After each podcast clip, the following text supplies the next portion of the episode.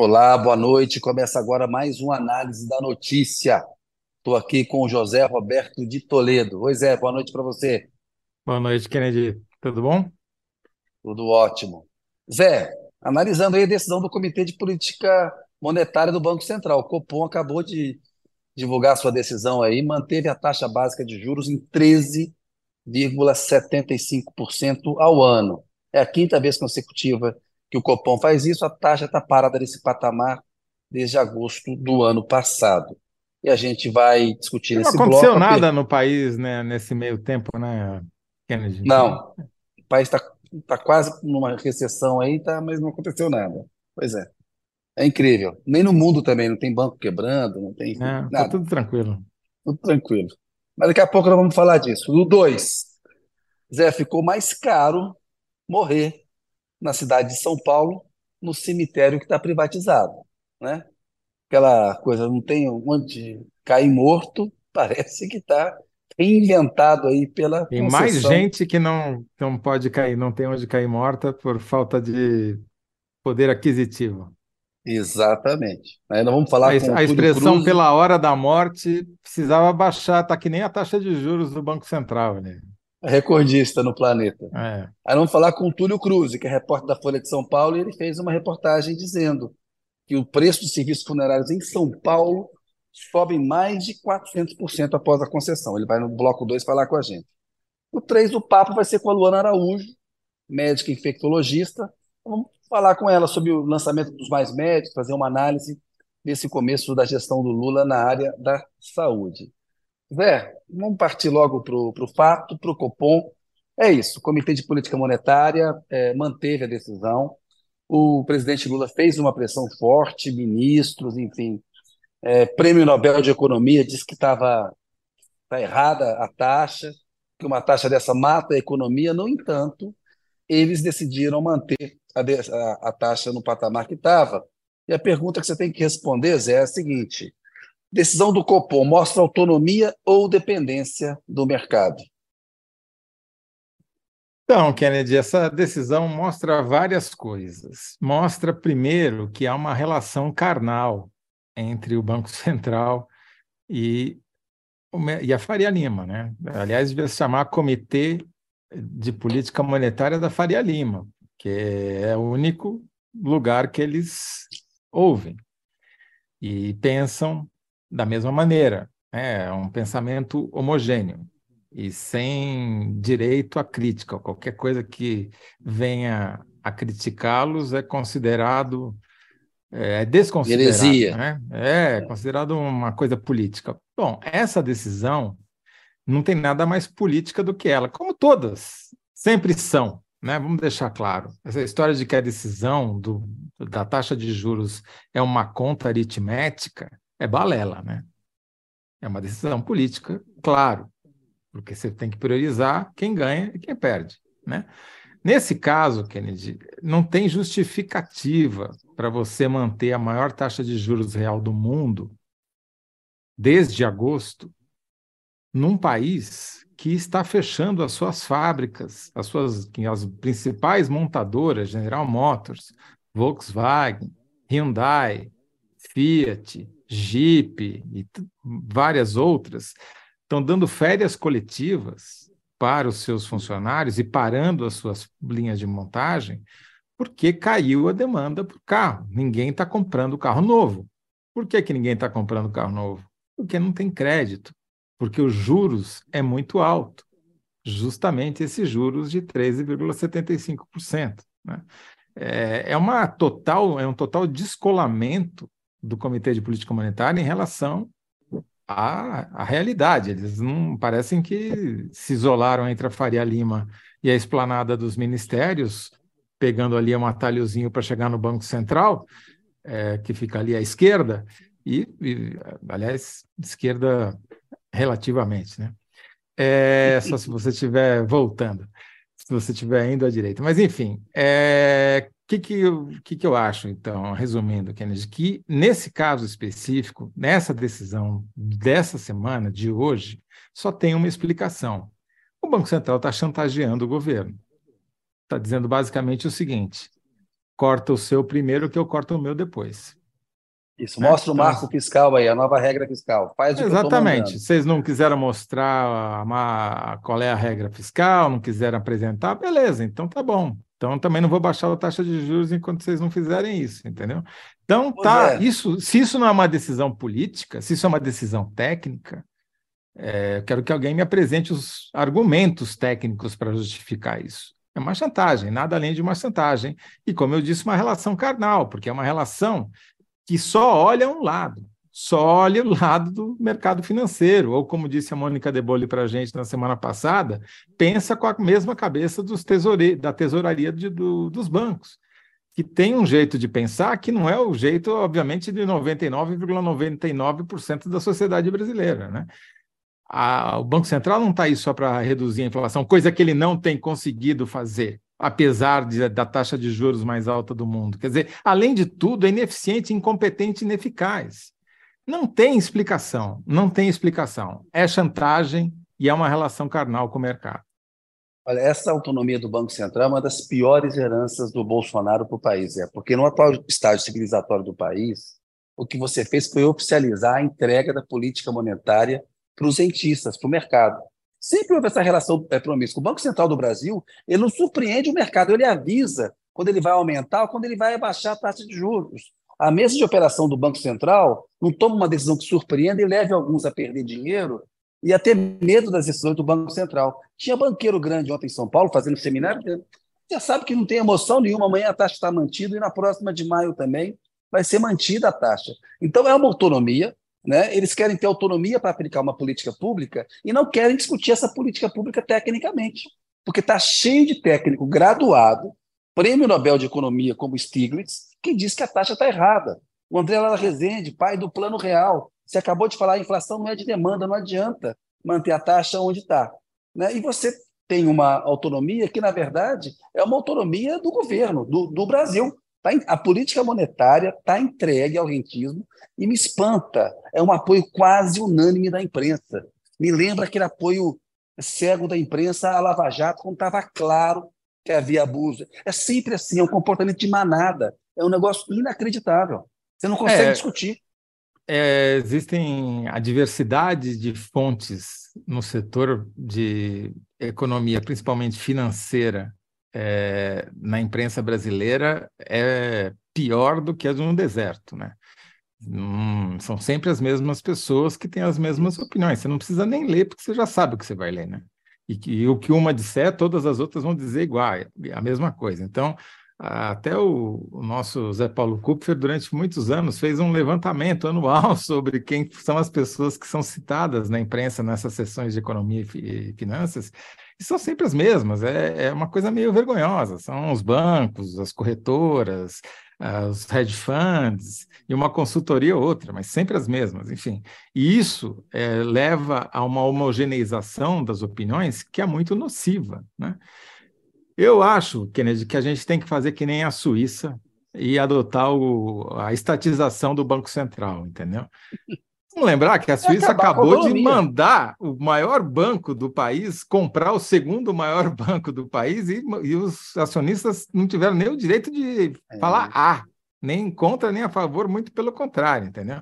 Então é, é isso, é, porque lá eles viram que o risco era muito maior, e o risco de não fazer alguma coisa é, era maior do que o de fazer. Exatamente a mesma situação no Brasil. O risco do Banco Central não cortar as taxas de juros, ou seja, não fazer nada, é o risco de aumentar o risco da recessão. É o risco de levar o país a.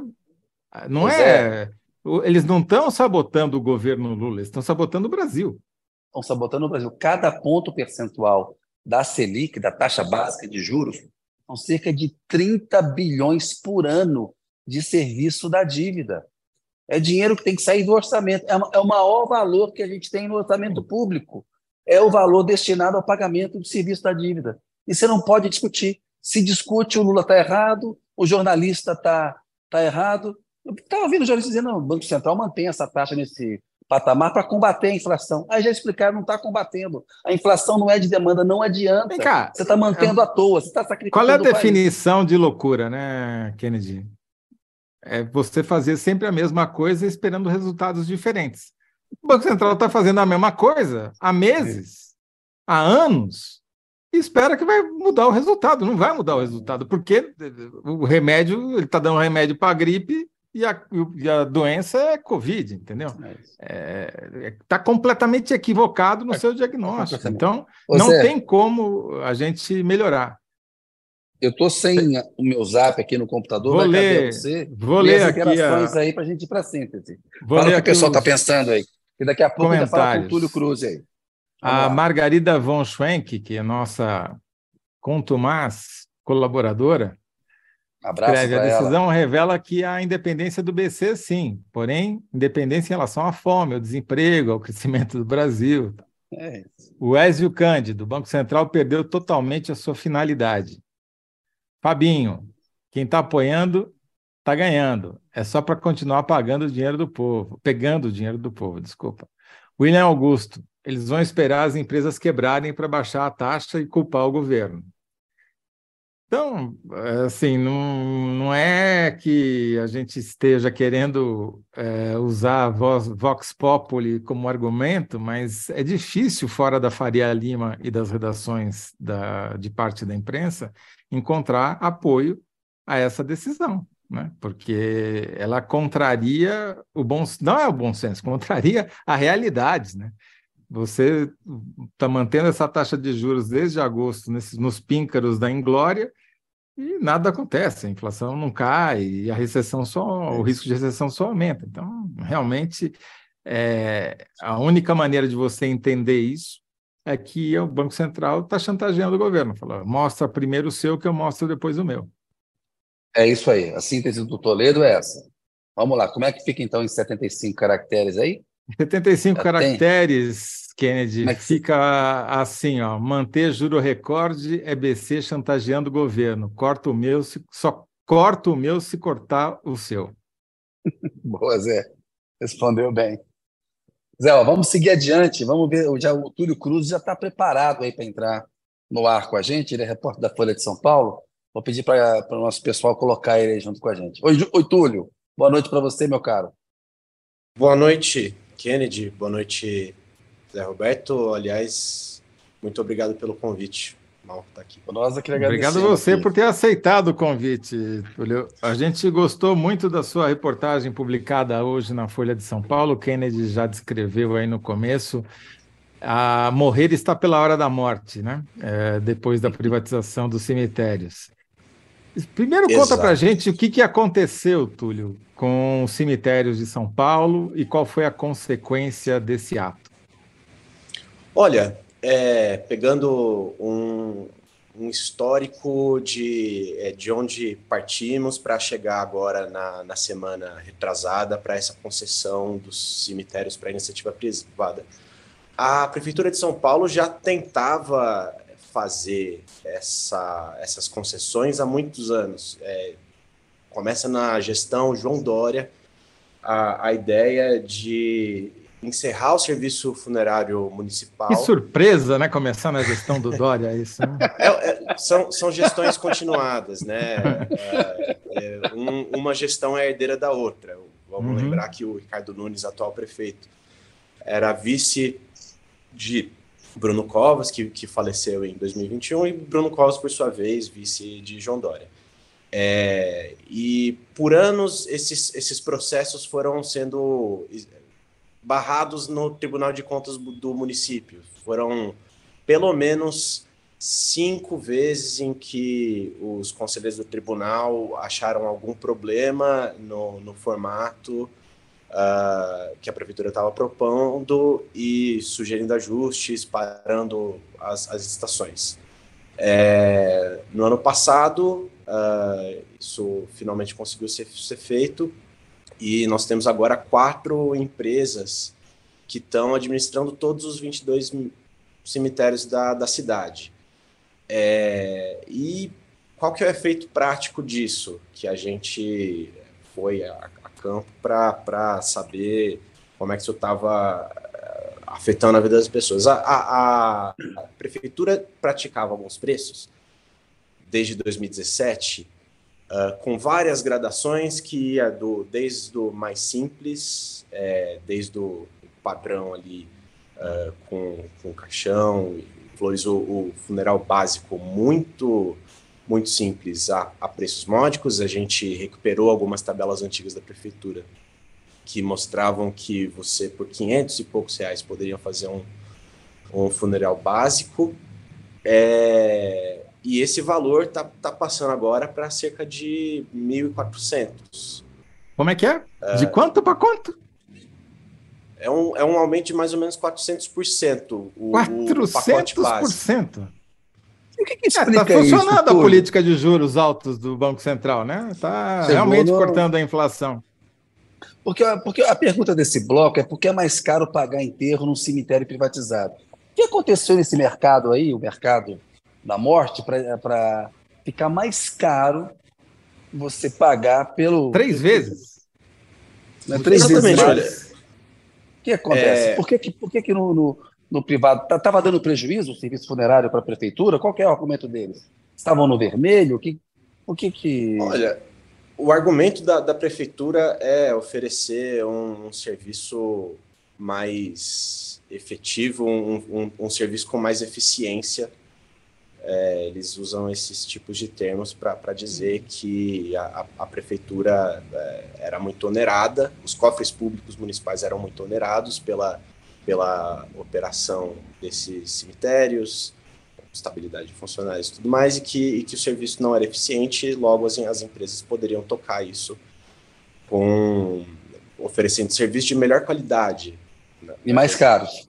É mais caros. O que chama mais atenção para mim, é, conversando com as pessoas que estão aí, também comparando as tabelas, é que uh, a, a, o, o, leque de valores ele, ele era muito mais amplo. Você conseguia pagar muito menos nos, nos serviços mais básicos, mas se você tivesse dinheiro para pagar, assim, 5 mil reais num, num caixão, é, e, e, fazer um, um, funeral assim de, de 10 mil reais com tudo que tem direito, você podia fazer num, num cemitério municipal.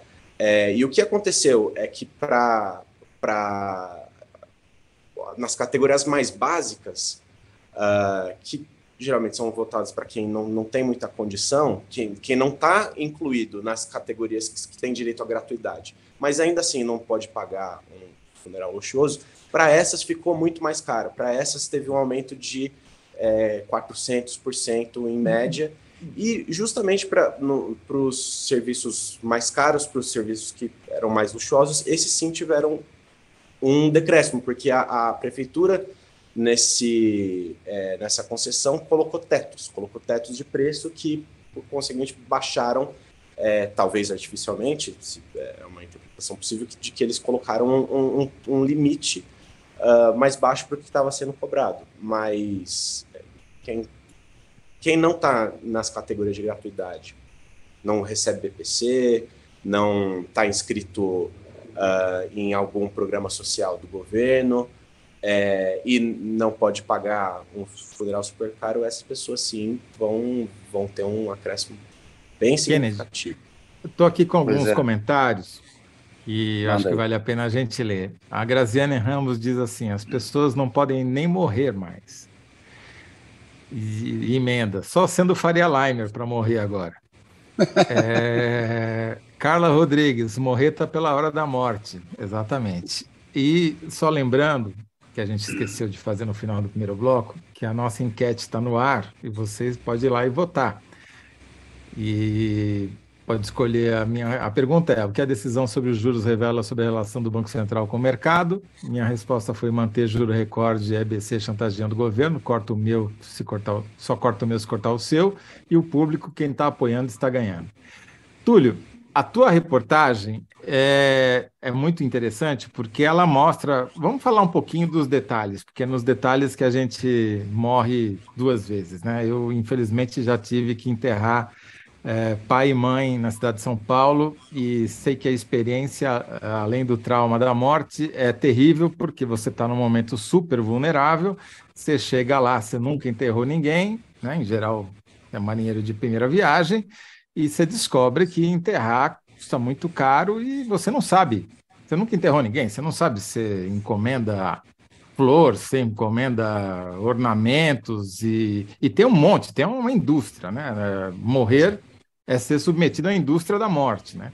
E tem, você vai te leva numa sala assim cheia de caixão, você fica num, pô, mas eu vou no mais caro, afinal de contas, né? Meu, meus pais, ou não, vou pegar o mais barato, afinal de contas, né? Eles não vão sentir a diferença. Enfim, é uma, são decisões que passam na sua cabeça em um momento que você está muito vulnerável e, em geral, acaba saindo os olhos da cara mesmo. Né? Agora, é, o que mais me chamou a atenção é o seguinte: me explica uma coisa. Esse custo zero para quem ganha, se não me engano, até três salários mínimos, ele sempre existiu ou é uma novidade da concessão?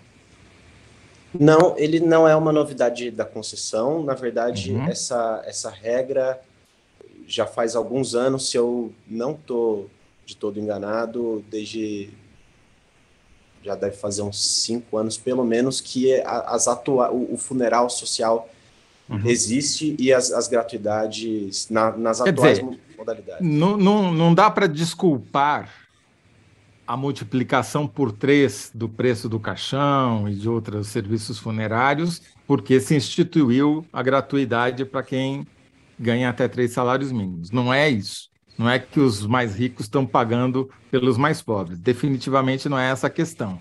E você ia lá, mostra outra coisa que você já falou, mas eu vou repetir porque eu, eu custei a acreditar que do mesmo jeito que o, que o caixão mais barato cresceu barbara, barbaramente o preço, não só o caixão, mas vários outros serviços ali que você pode até listar para gente. O mais caro caiu. Qual é a lógica disso? A, a, a, lógica seria justamente o, o teto que, que foi instituído pela, pela prefeitura. Isso é isso que impede de eles de cobrarem por, por caixões ainda mais caros, no caso. É, vou fazendo um exercício de outro lado. É, o que qual é o argumento da prefeitura, por exemplo, de que o funeral social ele que é justamente quando você chega na, na no cemitério e alega que você não tem condições de pagar, é, você normalmente recebe um boleto para pagar em 60 dias. É, esse é um dos poucos valores, uma das poucas cobranças que caiu o valor de 700 e pouco para os atuais 523. Ah, Quer dizer, isso é a pessoa que não que ganha mais de três salários mínimos, ou seja, não tem direito ao funeral gratuito, mas a, diz que não tem condições de pagar nem o mínimo é, da tabela, digamos assim. Exatamente. São essas as, as duas categorias que têm algum tipo de gratu, gratuidade ou algum tipo de desconto. São, são pessoas que chegam lá e, e alegam que elas não têm dinheiro para pagar, mesmo que elas não se encaixem nas, nas categorias que têm benefício gratuidade, como é, o, o, falecido é um morador de rua, ou então ele recebia BPC, um doador de órgão, por exemplo, também por lei não, não precisa pagar pelo, pelo funeral. Mas se você não se encaixa nessas uh, categorias e mesmo assim se depara com um valor de 1.400, 2.000 reais pelo, pelo funeral e não, e não tem condições de pagar, você pode alegar eh, isso é, e tem dois meses ou para se inscrever num programa social e abater essa, esse valor, ou então arranjar é, esse, esse, esse valor que subiu 400% é, hum. para ser pago. É, Entendi. Então, quem está pagando a conta não são os ricos que compravam caixão de 5 mil reais que agora vão pagar metade disso. É a classe média que, os remediados, vamos nem chamar de classe média, que. Classe média baixa, é, classe Que podia pagar, né? Que não, não tinha necessidade de requerer isenção total, mas que vai pagar até três vezes mais caro do que estava pagando duas ou três semanas atrás, é isso? É possível fazer o argumento, inclusive, de que os ricos, nesse caso, eles estão é, tá, tá tendo uma queda de arrecadação com eles por, por causa desse teto, porque se você tivesse condições de, de pagar um, caixões e, e, paramentos e tudo o que tem direito por, por valores bem exorbitantes, assim, é, para um para mais de 15 mil reais, você poderia. É, agora, o, os, os tetos estão mais baixos. Tem, tem uma queda de arrecadação justamente com, com os mais ricos que, que, que poderiam estar, tá que tem os, uh, as campas na, nos cemitérios mais caros da cidade, que são os da, da Consolação, por exemplo, cemitério do Araçá, que é ali da, na Dr. Arnaldo, é, é, que são considerados os, os cemitérios mais, valoriza mais valorizados da, da cidade, que inclusive para alguns serviços, como taxa de sepultamento, por exemplo, nesses, nesses lugares é inclusive mais caro para você, você enterrar ali. Mas, de fato, é, é possível que dessas classes mais ricas ter, exista uma queda de arrecadação a partir de agora. Conseguiram fazer, então, uma privatização regressiva. Quanto mais rico, menos você paga, e quanto mais. Bom, bacana isso. É modernidade. Vamos para a síntese, Zé. Qual era a pergunta mesmo, Kennedy? Por que é mais caro pagar enterro em cemitério privatizado? Ô, Túlio, tem uma má notícia para você. Você tem que responder em 75 caracteres, como se fosse um título da sua matéria. Né? O pessoal da Folha Perfeito. é bom de eu não, título, eu não escutei, eu não escutei a pergunta. Por que é mais caro pagar enterro em cemitério privatizado? Olha, eu acho que a gente deu alguns dos argumentos aqui é, para que a prefeitura continue arrecadando, é, para que as, as, empresas que agora estão é, administrando os cemitérios não, não tenham perda de arrecadação e é, eles tiveram que cobrar mais de alguém. Ou seja, para que, que as empresas privadas não tenham prejuízo. É isso, né? E, e a prefeitura não pague a conta. Quem vai pagar é o público. Muito bom. O cara perdeu, perdeu o ente querido e ainda vai perder uma grana a mais. Parabéns, Prefeitura de São Paulo. Ô, Túlio, obrigado, hein, velho. Túlio, muito obrigado, viu? Foi Eu que agradeço. esclarecedor aqui, embora a notícia não seja auspiciosa, ela é muito importante, as pessoas precisam se preparar para as consequências dos seus votos, né? De fato, eu que agradeço o espaço, espero que os, os ouvintes, os espectadores estejam aí mais alertados do que vem, do que vem na hora da morte. Muito bom, obrigado, obrigado Túlio. Valeu. Obrigado. É, pro, o programa hoje está fogo, né, Zé? É tá. Selic na altura, ficou mais Vamos, caro. Vai melhorar agora, vai melhorar. Agora vai melhorar, agora vai melhorar bastante. Vamos falar com a, com a Luana Araújo, ver se ela pode entrar com a gente aí para conversar sobre o relançamento do Mais Médicos, né? E esse começo é, do governo Lula na área da saúde. Ó, a Luana apareceu aí. Oi, Luana. Boa noite para você, como é que você está? Olá, boa noite, Kennedy. Zé, que responsabilidade é minha, né, de melhorar o negócio aqui. não, sei se, não sei se eu vou contribuir muito, mas farei não, o meu tranquilo. Melhor, não, não fica, não, não, não precisa sentir esse peso, bastante. Luana. Se, é. se quiser piorar também, não tem problema. A gente já está acostumado aqui. A Luana é médica, infectologista é, tem feito um trabalho aí é, muito importante de avaliação aí de políticas públicas. A gente queria conversar com você, Luana, a tua impressão sobre esse novo Mais Médicos aí. Né? O presidente Lula disse que vai começar pelos médicos brasileiros. Ele disse que o que importa, né, numa referência à crítica antiga que havia aos médicos cubanos, de que o que importa é a nacionalidade do paciente, não a nacionalidade é, do médico. Queria a tua avaliação sobre o relançamento do programa, se você acha que Lula acertou ou se Lula errou. Essa é a pergunta do terceiro bloco. É, bom, eu primeiro acho que a, o que menos importa é nacionalidade, o que importa é competência, né? Aliás, o que importa é o resultado para o paciente, mais do que qualquer outra coisa. Então, quando a gente olha para isso, a gente entende que é, há um avanço do que foi proposto agora frente ao que a gente tinha antes, né? Se a gente analisar um pouco melhor, tem aí uns incentivos de fixação desse médico por um período de quatro anos, possivelmente renovados, renováveis por outros quatro. É, tem um avanço também na questão de licença maternidade e paternidade, que é muito importante, principalmente em termos de equidade para as mulheres que vão para lá. É, há uma, um início bastante é, rápido né, do programa, com a previsão, uma previsão de extensão também da, da sua capacidade para os próximos anos. Entretanto, a gente sabe que médico sozinho não faz resultado de saúde. Né? É, não adianta a gente espalhar médico pelo país, o que é muito importante, não estou negando isso, mas é muito importante. Até a Associação Médica Brasileira divulgou há algum tempinho é, o seu estudo sobre demografia médica, mostrando que não falta médico no país, o que falta mesmo é uma distribuição adequada, né, com equidade desses profissionais pelo país, mas também é isso, não adianta só colocar o médico, né? Tem que criar condições para que o exercício dessa medicina seja benéfico para o paciente. Então, a gente está falando de infraestrutura, né, propriamente dita, dos locais onde esses médicos estão trabalhando, a gente está falando das próprias equipes, né? A gente está falando de enfermagem, de técnicos de enfermagem, a gente está falando de subsídios, né, farmacológicos, enfim, tudo que ele precisa para exercer isso com a, com a competência necessária.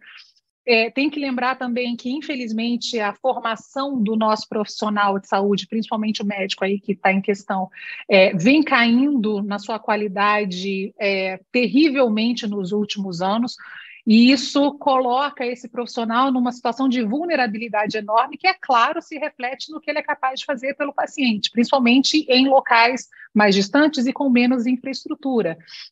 Então, é, é, o, o, programa, como foi é, estruturado agora, ele parece entender isso, ele tenta trazer algumas ofertas, algumas opções para isso, como, por exemplo, incentivo a mestrado, especialização, aprimoramentos dentro é, desse período que o profissional vai estar aliado ao programa. Entretanto, a gente sabe também que precisa ser assegurada a própria qualidade dessa capacitação, dessa qualificação, principalmente para aqueles que estão muito distantes, né? Como é que isso vai ser organizado? Qual tipo de supervisão esse médico vai ter?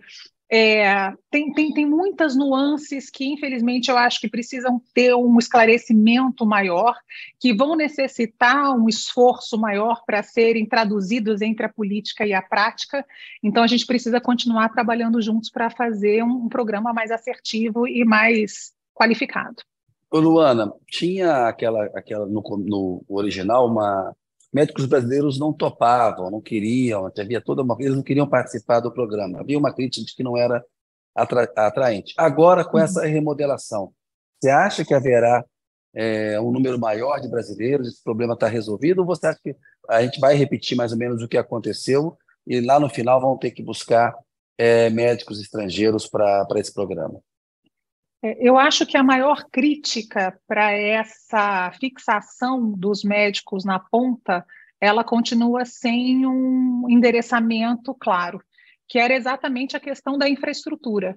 É, veja, os, os, programas anteriores, eles não pagavam pouco aos médicos, não era uma questão de salário, era uma questão de compreender que profissional é esse que está indo para a ponta. Então, acho que isso é um, é um, ponto que é muito importante da gente falar aqui. Qual é o profissional que normalmente adere a esse tipo de movimento? Quer dizer, ir para o interior, trabalhar na APS hoje, que não seja um APS na, na, na, na atenção primária à saúde, né? que hoje não é aquele que está passando pela residência de medicina de família e comunidade, que infelizmente é, uma, é, uma, é um grupo pequeno. Né? Quem, é, quem é o médico que tem o perfil que faz isso? Hoje é o médico recém-formado. E você entende que esse programa também compreende isso quando ele coloca um incentivo à fixação do médico né, no interior, né, principalmente em áreas mais, mais, vulneráveis, e ele dá um adicional àqueles que estão dentro do FIES. Quer dizer, ele sabe que o perfil do médico que vai para a ponta, para a APS, é o recém-formado. Aliás, o recém-formado no país hoje, ele tem duas é, grandes uh, portas de entrada do sistema, a APS e as emergências. Então, né, são as duas grandes portas de entrada. E são é, aquele lugar onde a gente deveria ter os profissionais mais capacitados, os mais qualificados, porque são exatamente dois grandes desafios. É, erra muito quem acha que quem vai para a ponta no sentido de ir para a atenção primária é aquele que sabe pouco ou vai lidar com coisas pouco complexas. Pelo contrário, muitas vezes é um paciente que chega sem qualquer diagnóstico, é um primeiro diagnóstico, nem sempre a gente tem as melhores ferramentas né, nesses lugares para lidar com a complexidade que esses pacientes podem trazer. É, teoricamente, essa peça precisa ser resolutiva, então são muitos desafios, não são poucos. E aí, conforme cai a qualidade desse recém-formado no país, e é ele a mão de obra que vai para essas duas portas de entrada, todo o sistema sofre. Todo o sistema sofre. Então, é muito importante que essa pessoa tenha é, uma rede de apoio no seu exercício profissional. Então, sim, é bom que faça um mestrado, né, um aperfeiçoamento, como foi colocado, mas muito a quem disso é importante que haja uma rede de supervisão, uma rede de apoio que a pessoa possa ligar. Quem, quem foi recém-formado, muitas vezes deu plantão e disse: Olha, é, me ajuda nisso aqui, porque eu não estou sabendo lidar. É natural, é alguém que ainda não tem muita experiência, sendo colocado num local que exige experiência e treinamento, é, e que nem sempre principalmente nas áreas mais vulneráveis, vai ter os serviços todos de apoio, né, laboratoriais, por exemplo, que são necessários para atender esses pacientes. Então, uh, eu acho que nesse sentido, uh, a grande crítica anterior ela não foi resolvida que é como é que isso vai ser integrado a uma melhora da infraestrutura geral, que vá proporcionar a esse médico algum prazer para além da questão financeira de estar ali, de largar sua família, provavelmente, né, grande parte deles, e ir para uma cidade pequena, com menos recurso, onde eventualmente filhos também têm menos recurso educacional, enfim, tem, tem, tem que pensar na vida do profissional. Nesse sentido, eu acho que falta. É, agora, não tem nenhum problema, não acho que há problema em vir médicos estrangeiros. O que precisa é que esses médicos estrangeiros tenham um mínimo de competência, e no nosso país isso é dado pela, pelo Revalida, tá certo? É, que assegure a nossa população que ela está sendo vista por alguém com a competência esperada para a média dos profissionais brasileiros. Então, eu acho que é uma coisa muito clara. Eu não sou capaz, por exemplo, de sair do Brasil e ir atuar nos Estados Unidos sem revalidar meu diploma, não importa o quanto que né, isso, isso tenha uma dificuldade. Então, é, de novo, o nosso problema não é número de médicos. Nosso problema é como é que a gente fixa esse pessoal. Então, trazer por trazer, é, sem ter uma avaliação da qualidade desse profissional, como se faltasse profissional, não falta. Falta é uma carreira de Estado, uma qualificação mais interessante, uma infraestrutura que motive. Do contrário, esses profissionais tendem mesmo a ficar nos grandes centros. Quando foi lançada a primeira versão do Mais Médicos e foram contratados os médicos cubanos, isso gerou uma reação negativa muito forte, principalmente na categoria dos médicos brasileiros, a, o problema continua, era o mesmo, né? Você tinha a oferta, os salários eram competitivos, mas, como você disse, o cara tinha que morar no interior hum, de um estado, é, às vezes longe da, da sua região, de onde ele estudou, de onde ele nasceu, uma cultura diferente, uma cidade pequena, enfim, sem todas as coisas que ele estava acostumado numa cidade grande, em geral, onde essas pessoas se formaram, né? E isso gerou grandes desertos médicos no Brasil, né? Regiões como Norte e Nordeste ficaram completamente desassistidas e os médicos cubanos vieram justamente para suprir eh, essas regiões em condições que foram contestadas, porque a maior parte do salário ficava com o governo cubano, não ficava com o médico, etc, etc. Mas a avaliação da população em relação à maioria, não, claro que não, é, não vale para todos, mas a avaliação da, da maioria das pessoas atendidas por esses médicos era uma avaliação positiva, até porque a alternativa era não ter médico, né? Era isso ou nada, né? E é, quando eles saíram, criou-se um vácuo. É, a gente fez algumas reportagens mostrando que pacientes de câncer, de doenças complexas, ficaram sem atendimento médico algum, e aí é exatamente aquilo que você estava falando o cara que vai para essa cidade, além de to todas essas dificuldades que a gente acabou de mencionar, ele vai ter que lidar com unha encravada, Covid, câncer, é, pneumonia, é, é um generalista, especialista em tudo ao mesmo tempo agora, né? E sem ter com quem recorrer, é, sem ter para quem ligar, sem ter um colega mais experiente para ajudá-lo a fazer um diagnóstico, às vezes sem laboratório clínico, né? Enfim, é, é, a minha pergunta para você, Luana, é: será que uh, agora vai ser necessário trazer médicos uh, do exterior ou o aumento da oferta? Também aumentaram as faculdades de, de medicina, tem mais médicos se formando. Será que com essa, esses incentivos que o governo está oferecendo agora, facilidade de pagar o financiamento estudantil da faculdade, ou seja, o que ele gastou na faculdade, é, incentivo para que ele tenha a possibilidade de fazer mestrado e doutorado com mais facilidades. Você acha que isso é suficiente para espalhar os médicos onde eles precisam chegar? Olha, é, é uma, essa é uma, uma bola de cristal difícil, viu, Zé? Uhum. Ela é difícil. É, primeiro, tem, tem uma coisa interessante, né? Quando a gente fala de política pública no país, e, e aí eu posso falar mais especificamente, óbvio, da, da política de saúde, a gente tem um péssimo hábito de lançar políticas em saúde e não monitorar ou avaliá-las depois de um certo tempo para entender o quão válidas elas foram e aonde elas falharam. É, nesse sentido, é, é, muito compreensível que as pessoas que não tinham acesso a médico nenhum, tendo um médico, elas, claro, vão olhar né, e vão achar que isso é positivo, porque elas têm uma figura de referência, alguém para ir. É, agora, se, é, o, o quanto isso de fato impactou nos indicadores de saúde do país é um mistério entende?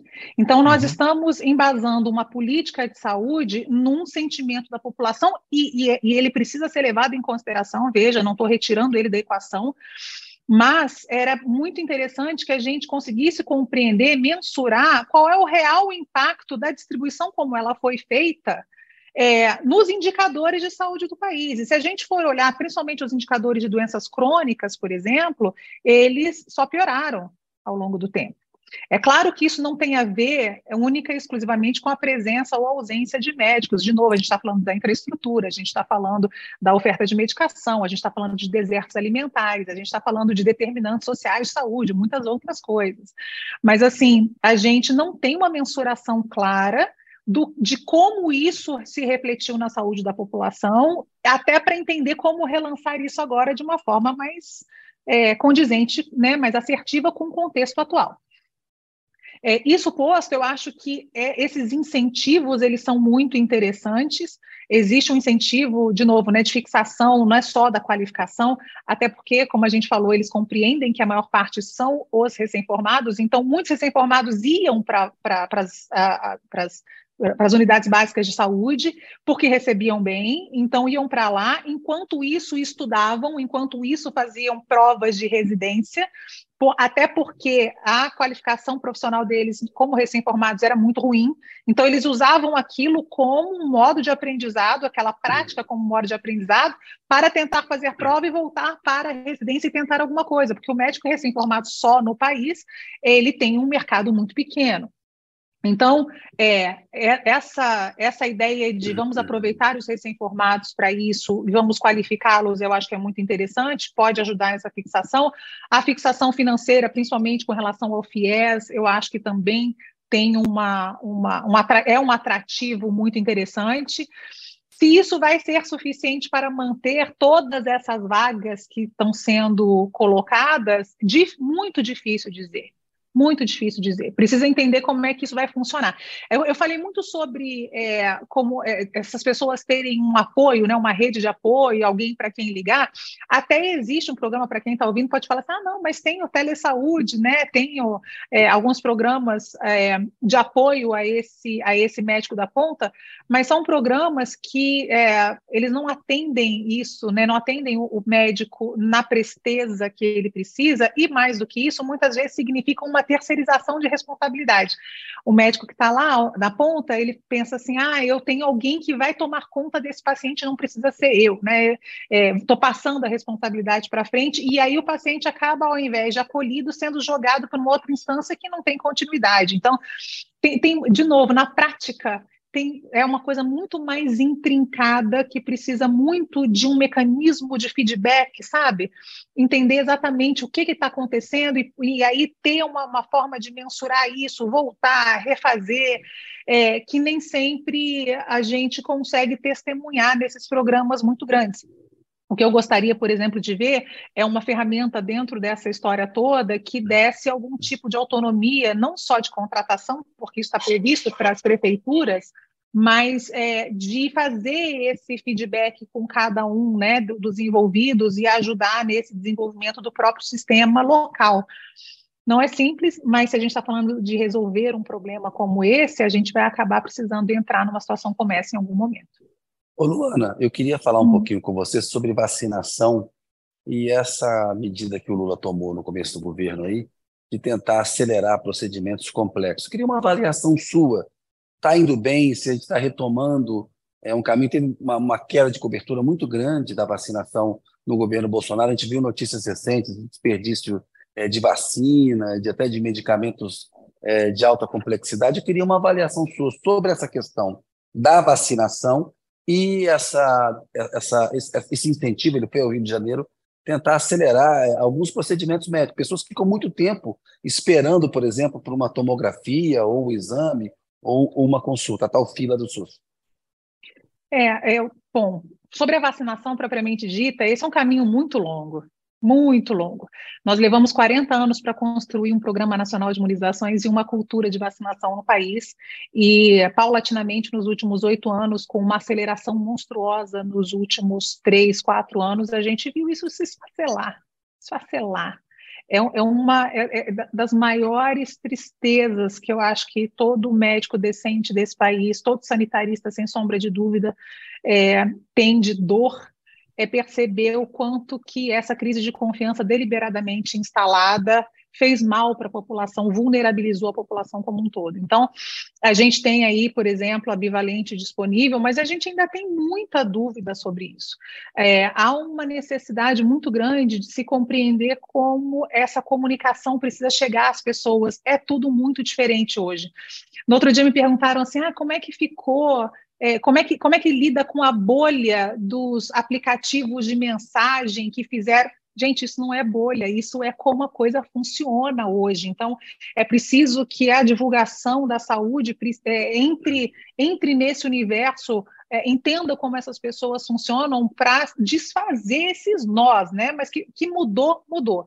Há uma tentativa em fazer isso, há um uso maior de rede social pelo próprio governo, mas ainda assim é, eu acho que é uma coisa bastante incipiente e pouco efetiva frente a, ao outro lado, a indústria que usa isso de maneira deletéria é, contra a população. Né? Então, eu a gente houve que... absurdos até hoje, gente dizendo que não vai vacinar criança contra a Covid, não, por exemplo. Kennedy, é, absurdos, gente, assim, é uma coisa. Né? É uma coisa que, que, que dói, dói muito. Sim. Então, assim, a gente vê esses absurdos com relação à criança. A gente vê, eu recebo demais, eu tenho meu viés, lógico, como infectologista e estou presente e ouço as pessoas, é, mas eu recebo demais é, perguntas do tipo: ah, eu estou grávida de tantas semanas e o meu obstetra disse que não é para eu tomar a vacina. E, e, e, a gente entende, né? Olha para trás. Ela está ouvindo de um médico. Ela está ouvindo, de um médico. Rapaz, vindo de um médico que teoricamente deveria, no mínimo, entender um pouquinho, ou ter lido um pouquinho sobre o que, que a gente passou na pandemia e compreendido que o Brasil foi dos países que mais perdeu gestantes, porque é um grupo de risco e que a vacina é segura, que a vacina não, tem, não tem relação com esses eventos adversos que estão sendo colocados. Então, é, de novo, essa crise de confiança ela é muito profunda, ela não vai ser resolvida em 100 dias e ela não vai ser resolvida com estratégias simples. Ela precisa de uma estratégia combinada com complexa de oferta, de saturação das pessoas de informação, sabe? É, de repetição dessa informação por muito tempo, porque às vezes ela chega a um grupo, não chega a outro, é, de responsabilização eu acho é legal pela disseminação de informações incorretas. Enquanto a gente não passar por isso, também fica difícil, porque cada um fala o que quer, né? Com, com um alcance diferenciado dentro desse novo universo de comunicação. Então, é, é, um, é um trabalho de muito longo prazo. De muito longo prazo. Ah, pontos positivos do que está acontecendo até agora, né? A gente tem exemplos positivos vindos do governo federal, o que já é uma grande diferença frente ao que a gente via. A gente vê um incentivo à divulgação da imunização, né? A gente vê uma tentativa de organização tripartite dessa, dessa vacinação, que não era bem assim. O presidente né? lugar... toma vacina que toma vacina, que não esconde o seu cartão, pelo contrário, não. que faz isso. É exato, né? Que toma vacina e admite que toma vacina, né? Essa é a grande diferença, né? Agora, eu Luana, não, você fala. Não, é... não, não, eu assumo a bucha. É... Luana, me explica uma coisa. A gente, hum. você falou uma coisa que para mim é fundamental que é não se faz política pública sem você medir as consequências dessa política. Né? Criamos o Mais Médicos sem saber se ia funcionar, acabamos com o Mais Médicos sem saber se tinha funcionado, recriamos o Mais Médicos sem continuando sem saber se é, o que foi feito funcionou, se é para replicar, se é para mudar, enfim. Uh, do ponto de vista da, da sua área específica da infectologia, que voltou a ser talvez a principal área de saúde graças ao SARS-CoV-2. É, os indicadores de contágio, de vacinação, de cobertura melhoraram? É, estão melhorando ou continuamos num deserto de dados? Então, né, a gente tem problemas muito sérios nesse sentido. Se a gente é, olhar para o panorama geral, a gente tem uma, uma ideia e uma, uma prática mesmo, em termos principalmente de quadros graves, que houve uma melhora monstruosa e isso se dá mesmo pela vacinação, ainda que claudicante, ainda que nessa dificuldade toda. Que é exatamente o que a gente viu acontecer nos outros países que conseguiram vacinar. Então a gente consegue ver isso. Em termos de infecção propriamente dita, aí, Zé, nós temos um deserto porque nós temos, é, hoje, a maior parte dos pacientes não faz teste no próprio sistema de saúde, eles fazem autoteste, né? E, isso, se a gente olhar lá para trás, quando os autotestes foram liberados, a gente falou sobre isso, né? É, se eles não fizerem parte do sistema de vigilância, a gente não vai compreender como é que a infecção de fato está acontecendo. A gente só vai pegá-la de uma maneira já mais tardia é, se ela conseguir ou não levar pacientes para quadros graves, e aí a gente perde oportunidades de intervenção antes disso. É, então, com, como a gente não tem essa informação clara sobre a infecção propriamente dita, a gente tem só né, é, indícios sobre como isso está funcionando, a gente acaba precisando confiar ainda mais num programa de vacinação mais eficiente, né, mais eficaz no dia a dia, porque aí a gente evita essas coisas, da, esses efeitos de maior gravidade. Entretanto, a gente fica refém, como todo mundo sabe, dos quadros prolongados de Covid, que ainda acontecem a despeito da vacinação, dos quadros de sequela que acontecem a despeito da gravidade da doença, e isso tem um peso sobre o sistema. Então, essa falta de informação nos coloca ainda muito vulneráveis no sentido de como é que a gente lida com isso tudo. É, mas, num cenário geral, sobre aquilo que a gente falava no começo, aquela primeira fase da pandemia, lembro, né? Pandemias têm fases diferentes, uhum. né? Essa primeira fase que a gente parece encerrar agora é a fase da gravidade absoluta, da fase onde as pessoas morrem da doença com facilidade. Essa a gente parece estar tá deixando para trás, felizmente.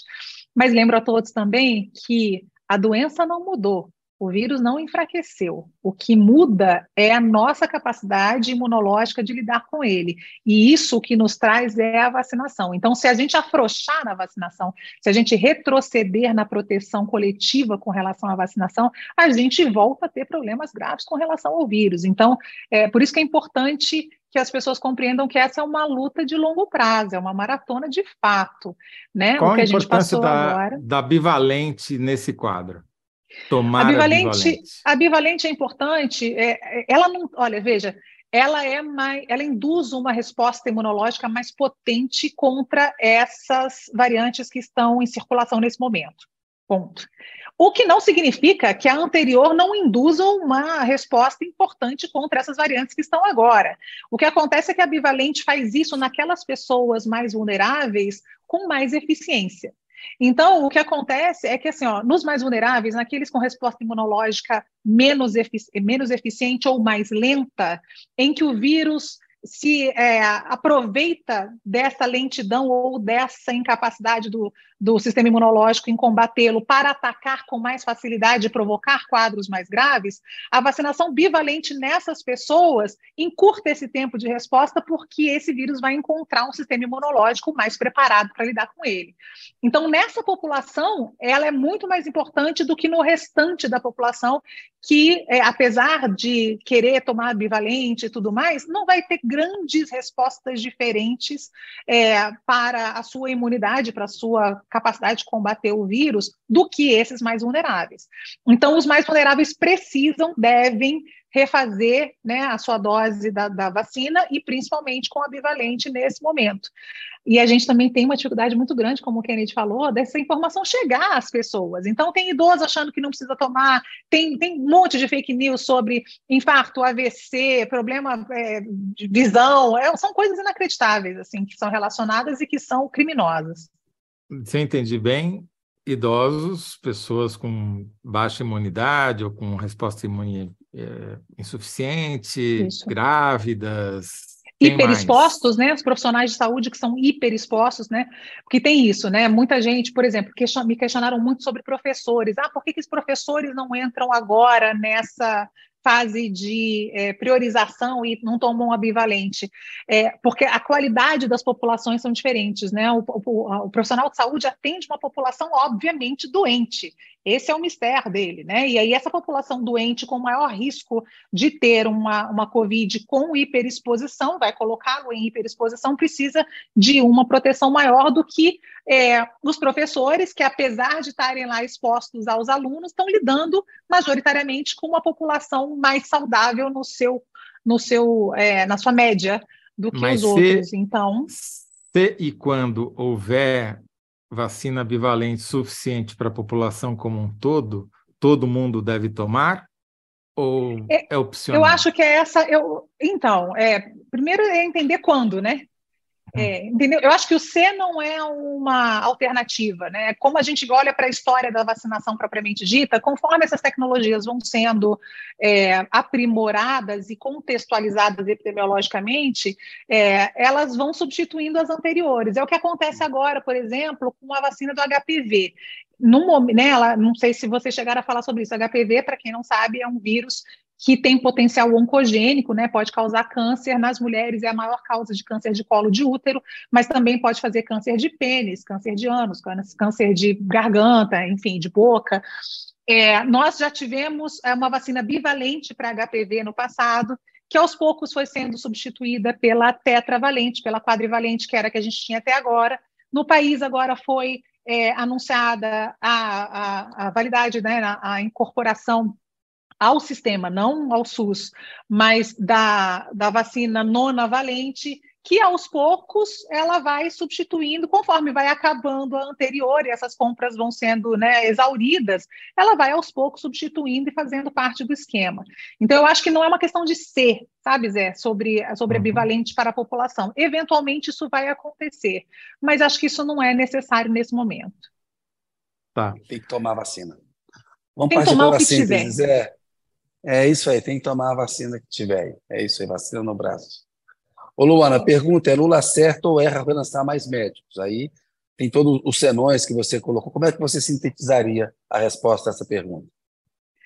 Eu acho que acerta na intenção, a execução precisa ser avaliada há pontos interessantes, mas há muitos pontos de questionamento e pontos que a gente já prevê que vão ter muitas dificuldades de serem colocados em prática.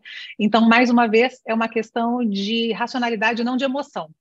Essa é uma outra coisa da política pública desse país. A gente precisa fazer política pública baseada em racionalidade e não na emoção de estar fazendo alguma coisa que né, é bonita. É, precisa ser funcional e precisa ter resultado. E aí, Zé, tem que Acer colocar isso Acerta na intenção, mas faltam mas... dados e a avaliação. Isso, como tudo, como tudo que a gente tem que ter. Essa é uma resposta que a gente pode botar no permanente, como a gente diz. Não é isso, pode... bota na taxa aqui embaixo. bota na... vou, te, vou te dizer, mas me, me dá os royalties também. claro, boa. É tu já está dado, já está dado. Inclusive o título é Luana, dois pontos, e aí Faz vem favor. a frase, entendeu? Tá bem, obrigada. Ô, Luana, muito, muito bom. Obrigado. Muito obrigado. Você explica muito bem, é sempre bom quando você participa. A gente te agradece muito. Boa noite para você. Obrigado, viu? Obrigada, gente. Eu que agradeço a oportunidade. De novo, fico à disposição de vocês. Um beijo para todo mundo que está assistindo. Espero que tenha sido útil e a gente se vê em breve. Até. Valeu. Ô Zé, a síntese da síntese vai ficar com você agora, meu cara. Vai, mas não vai, vai porque nem, nem no meu WhatsApp está funcionando, viu, Kennedy? Ai, caramba, deu um pau no é, WhatsApp. Deu um então, pau, acho que fizeram um boicote aqui, a gente não sabe nem o resultado da enquete, não, não sabe primeiro, se alguém ganhou.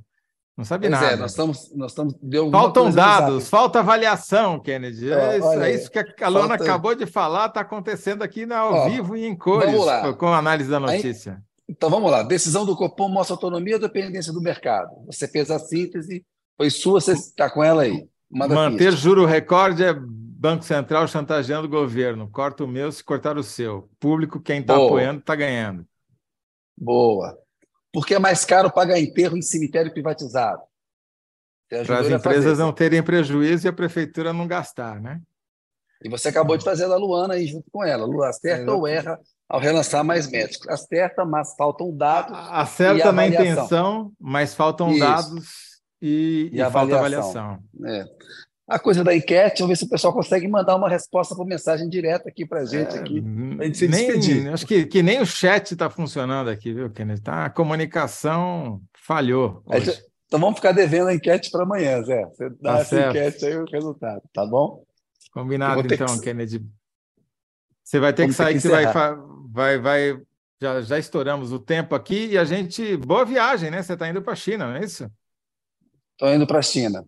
Ó, Aí, Toledo aqui, 67%. Toledo ganhou de novo. Boa. Ah, Público, boa. 32%. Dois terços Parabéns, aqui, Zé. tá bom.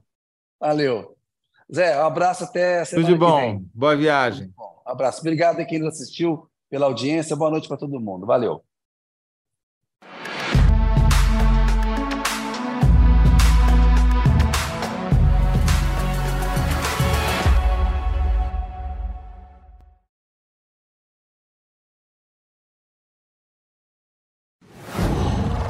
Qual